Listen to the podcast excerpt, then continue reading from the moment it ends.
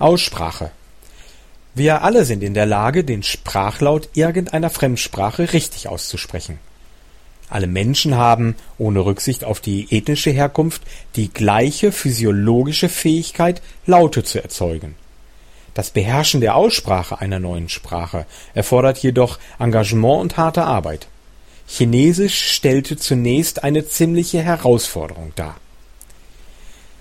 Wenn ich die Aussprache beherrschen wollte, musste ich jeden Tag Stunden damit verbringen, denselben Inhalt wieder und wieder anzuhören. Insbesondere arbeitete ich hart daran, den chinesischen Sprachlaut mit dem dazugehörigen Klang zu beherrschen. Ich versuchte während des Hörens zu imitieren.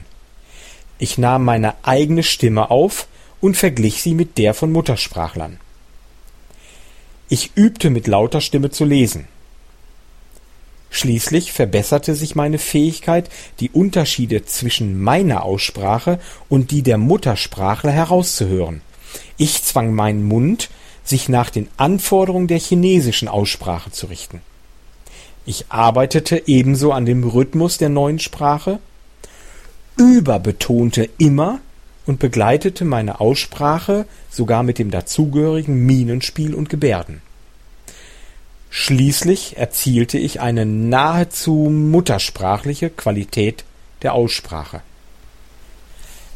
Sobald ich in der Lage war, einzelne Worte und kurze Sätze zufriedenstellend auszudrücken, hatte ich das Gefühl, nicht für Anfänger entwickelte Inhalte, mit anderen Worten wirklich authentisches Material, leichter zu verstehen.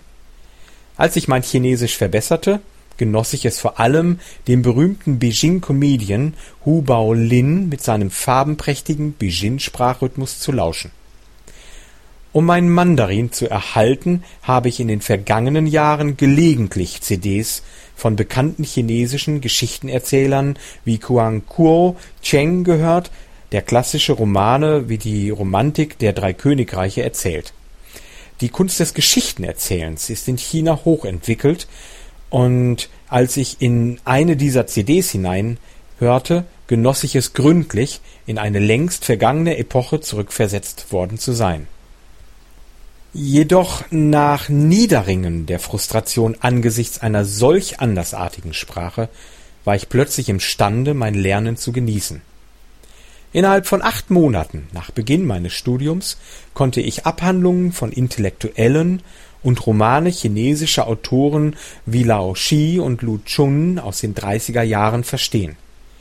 Ich wurde außerdem vertraut mit den Schriften Mao Zedongs und der Polemik der kulturellen Revolution. Es gab zahlreiche Worte, die ich nicht verstand. Allerdings war es nicht meine Absicht, jedes neue Wort zu erlernen. Ich las nur zum Vergnügen und um meinen Verstand für das chinesische Schriftsystem zu trainieren. Ich arbeitete daran, meine Fähigkeit zu entwickeln, die Bedeutung zu erahnen, eine wichtige Lernfähigkeit, die sich allmählich bei genügender Exponierung, Exponierung gegenüber einer Sprache entwickelt. Ferner nahm ich das Verständnis für die Kultur ganz in Anspruch. Das China der 30er Jahre war weit entfernt von der Wirklichkeit Chinas in den späten 1960ern. China vor der Befreiung war voller Tragödien, Armut und Ungewissheit. China war durch innenpolitische Rivalitäten zwischen unterschiedlichen politischen Kräften und selbsternannten egoistischen lokalen Machthabern auseinandergerissen, während eine Invasion vom Ausland zurückgeschlagen wurde. Das waren grausame und schlimme Zeiten. Doch für mich war China faszinierend und sogar romantisch. Mit genügend zeitlichem und räumlichem Abstand können die Perioden des Krieges und Kampfes heroisch erscheinen. Der monumentale chinesische Roman Die Romantik der drei Königreiche oder die Glorifizierung der Ritter des mittelalterlichen Europa sind zwei Beispiele dafür, wie Legende und Literatur Perioden schrecklichen menschlichen Leidens romantisieren. Die chinesische Gesellschaft schaute nach ihrem Platz in der Welt in der ausländischer Einfluss urplötzlich kollidierte mit einer komplexen, großartigen und zuvor in sich geschlossenen chinesischen Zivilisation, die sich im Niedergang befand. Die gebildete Schicht Chinas, die eine der Hauptunterstützer des traditionellen Chinas gewesen war, suchte nun nach ihrer neuen Rolle.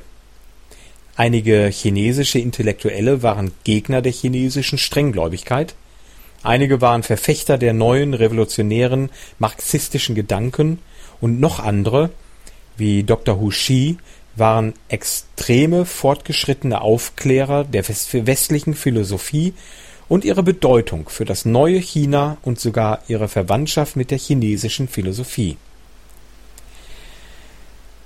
Die geschichtliche Entwicklung Chinas unterschied sich von der West Westasiens und der der Mittelmeerländer. Die Macht Zentralchinas erwies sich als beständiger als die Macht Ägyptens, Mesopotamiens, Griechenlands oder Roms Während sich die chinesische Kultur in Südchina ausbreitete und die Menschen sich mit regionalen Volksgruppen vermischten, spaltete sich keines der Staaten dauerhaft ab, wie es in Europa unter dem Einfluss der Römer und anderen Völker der Fall gewesen war. Im Norden Chinas waren ständige Invasionen und die Ansiedlung türkischer mongolischer, tibetischer und tongusischer Völker das vorherrschende Erscheinungsbild für 2000 Jahre. Trotzdem wurden während der gesamten Periode das Ansehen und die Stärke der chinesischen Kultur nicht nachhaltig behindert.